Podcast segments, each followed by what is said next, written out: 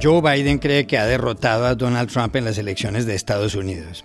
Ayer dijo lo siguiente, es claro que tras una larga noche de recuentos, estamos ganando en un número de estados suficientes para alcanzar los 270 votos electorales y lograr la presidencia. No estoy aquí para declarar que hemos triunfado, sino para informar que creemos que cuando termine el escrutinio, habremos ganado. And now, after a long night of counting, it's clear that we're winning enough states to reach 270 electoral votes needed to win the presidency. I'm not here to declare that we've won, but I am here to report when the count is finished, we believe we will be the winners. Donald Trump ha desplegado una artillería jurídica para impedir que siga el cómputo de votos en tres estados y para solicitar que en otros se vuelva a hacer el cómputo. Así están las cosas y aquí se lo contamos. Uno de los éxitos de Trump el martes fue su victoria en Florida y sobre todo la altísima votación que obtuvo en el condado de Miami-Dade, donde hay miles de cubanos y venezolanos. ¿Por qué caló ahí su mensaje? Una empresaria venezolano-estadounidense lo explica en este episodio. El miércoles de madrugada, Trump declaró que en los comicios presidenciales hubo fraude y que eso es vergonzoso. Dan Valls, legendario periodista político de este diario, The Washington Post, dice que nunca, como en ese instante, había el presidente atacado tanto las instituciones democráticas. Hablamos con él. Hola, bienvenidos a El Washington Post. Soy Juan Carlos Iragorri, desde Madrid. Soy Dori Toribio, desde Washington, D.C. Soy Jorge Espinosa, desde Bogotá. Es jueves 5 de noviembre y esto es todo lo que usted debería saber hoy.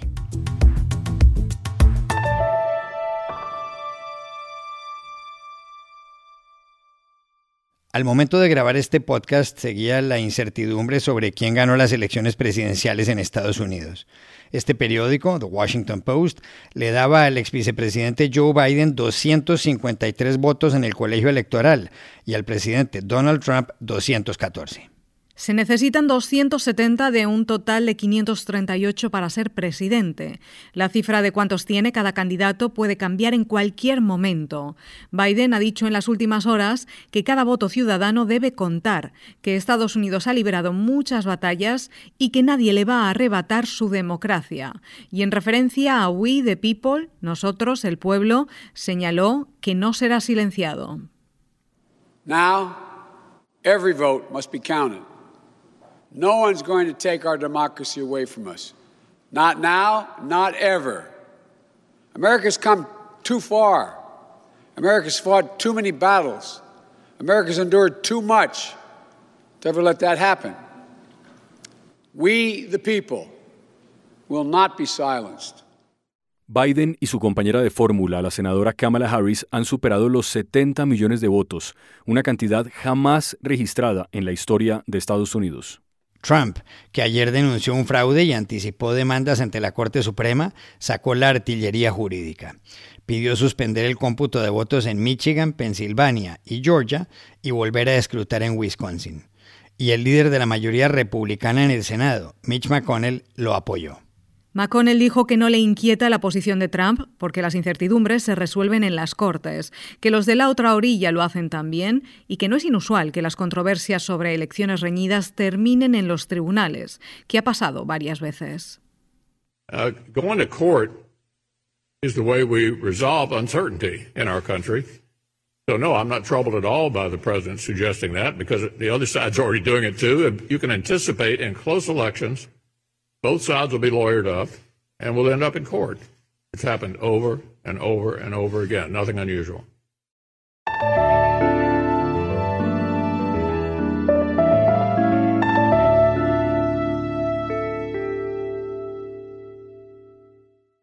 Uno de los fenómenos más llamativos de las elecciones presidenciales en Estados Unidos fue el buen resultado del presidente Donald Trump en el condado de Miami-Dade, en el sur de Florida. Ese es uno de los motivos por los cuales Trump derrotó a Biden en ese estado, lo cual le garantizó 29 delegados del colegio electoral. El presidente logró el 51,2% del voto en la Florida, Biden el 47,8%. Con 2,7 millones de habitantes, Miami-Dade es uno de los 10 condados de mayor población en todo el país. Se trata de un enclave decisivo en un estado determinante en las elecciones. No puede olvidarse que en el año 2000 George W. Bush derrotó a Al Gore por 537 votos ciudadanos en la Florida. Hace cuatro años, Hillary Clinton superó en el condado de Miami-Dade a Donald Trump por 30 puntos porcentuales. Ella perdió, sin embargo, en todo el estado. Este martes, Joe Biden volvió a vencer a Trump, pero solo por un 9%. Para entender por qué el voto hispano del condado de Miami-Dade, especialmente el cubano y el venezolano, apoyó a Trump, consultamos ahí mismo en Miami a la empresaria venezolano-estadounidense María Alejandra Márquez. A ver, para los venezolanos americanos hay dos temas fundamentales. El tema migratorio, que fue un tema eh, capitalizado por los demócratas, y el tema del, del cambio a la democracia, de las limitaciones al gobierno de Maduro, de terminar con el gobierno dictatorial que hay en Venezuela. Y ese en el imaginario venezolano lo ha capitalizado sin duda los republicanos y en particular la administración Trump. Em, el mensaje que se llevó de parte de la campaña de Trump de asociar el voto a Biden con el voto al socialismo eh, fue un mensaje poderoso, fue un mensaje que caló y que logró ese movimiento en los números eh, en un condado que es tradicionalmente demócrata, eh, en la Florida. Y le preguntamos a María Alejandra Márquez si calificar a Joe Biden de socialista no era para algunos un mensaje simplista. Claro que es un mensaje simplista y de hecho no refleja realmente la complejidad de lo que es la situación política en los Estados Unidos, porque decir que votar por Biden es votar por el comunismo es tan absurdo como decir que votar por eh, los republicanos es votar por la extrema derecha y por el racismo. Eh, la variedad y la diversidad americana no se reflejan en eso, pero el gran poder de un mensaje simple electoral, cuando da en el clavo, eh, se puede ver aquí claramente. Y no hay que olvidar que los venezolanos tienen 20 años sufriendo los embates de un gobierno socialista, de un régimen que les ha ido quitando libertades, que le ha, que le ha, que le ha hecho emigrar eh, obligadamente por, porque le quitó sus bienes, porque le cortó las libertades, porque eh, nos fue ahogando. Y además los venezolanos tienen 20 años esperando que la comunidad internacional responda. Y solo fue recientemente, y sin duda en el imaginario de los venezolanos, es la administración Trump la que, la que logró eso. Eh, el, tema con el comunismo y el socialismo funciona, porque eh, como los vivimos los venezolanos, ah, tenemos un dicho que decimos, al picado de culebra, eh, cualquier bejuco lo asusta. Y a la mención del socialismo y el comunismo, pues todos los venezolanos salimos corriendo.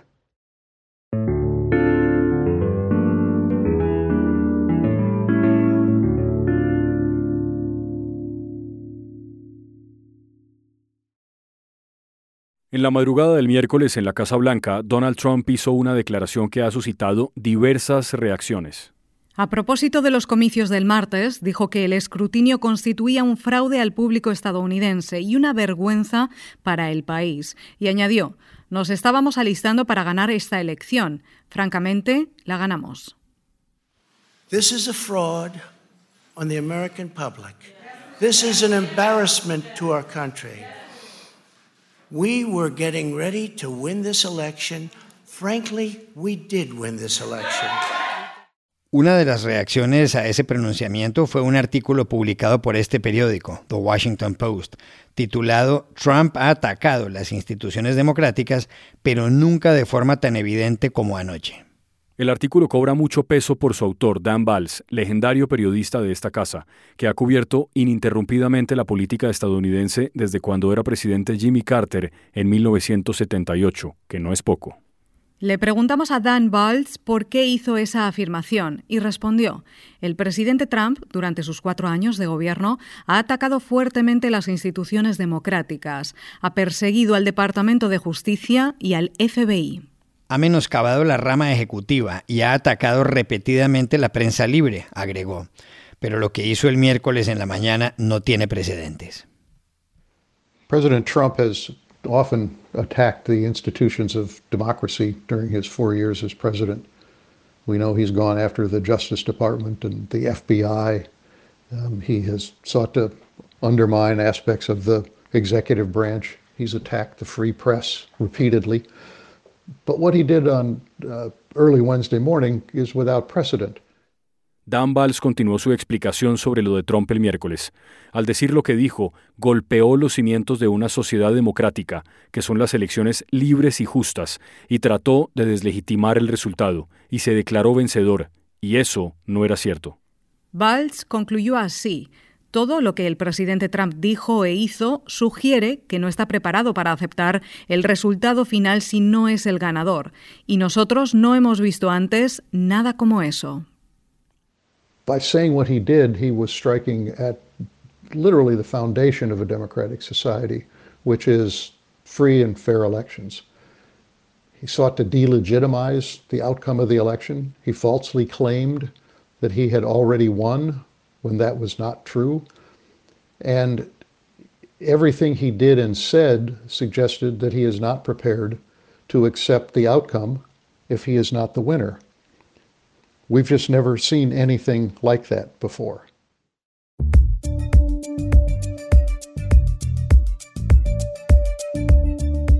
Y estas son otras cosas que usted también debería saber hoy. En Francia, el Tribunal Supremo ha rechazado un recurso que interpuso el ex jefe de la banda separatista vasca ETA, José Antonio Urruticoechea Benguechea, más conocido como Josu Ternera, con el fin de que no fuera enviado a España, donde enfrenta una orden de arresto. Ternera, de 69 años y detenido en Francia en 2019, ha sido vinculado por la justicia española a varios actos terroristas, como el atentado a la casa cuartel de la Guardia Civil en Zaragoza en 1987, donde murieron 11 personas, entre ellas 6 niños. La Fiscalía brasileña ha acusado al senador Flavio Bolsonaro, el hijo mayor del presidente Jair Bolsonaro, de participar en desvíos de dinero cuando era diputado de Río de Janeiro. De 39 años, a Flavio Bolsonaro se le señala de formar parte de una organización criminal de lavado de dinero, apropiación indebida y malversación de fondos entre 2004 y 2018. El periódico O Globo dijo que el senador puede haber movido 400 74 mil dólares a través del esquema Rachadiña, en el que empleados públicos entregaban a Bolsonaro un porcentaje del salario que recibían. La cera de los oídos puede servir para saber si alguien sufre de estrés, óigase bien. Científicos del Instituto de Neurociencia Cognitiva del University College de Londres encontraron que un examen que la utiliza revela los niveles de cortisol, la hormona que refleja si alguien está estresado. La prueba, que también mide la glucosa o los anticuerpos frente al coronavirus, puede hacerse en casa y sin supervisión médica. Y aquí termina el episodio de hoy de El Washington Post, El Guapo. En la producción estuvo Cecilia Favela. Por favor, cuídense mucho.